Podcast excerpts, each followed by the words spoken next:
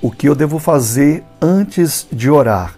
Hebreus capítulo 11, versículo 6 diz que aquele que se aproxima de Deus tem que crer que ele existe e que é galardoador daqueles que o buscam. Então, antes de eu fazer a oração, eu tenho que ter a chamada fé antecipada. Mas afinal de contas, o que é ter a fé antecipada? É você, antes de fazer a oração, crer que Deus irá responder, crer que Deus irá te abençoar.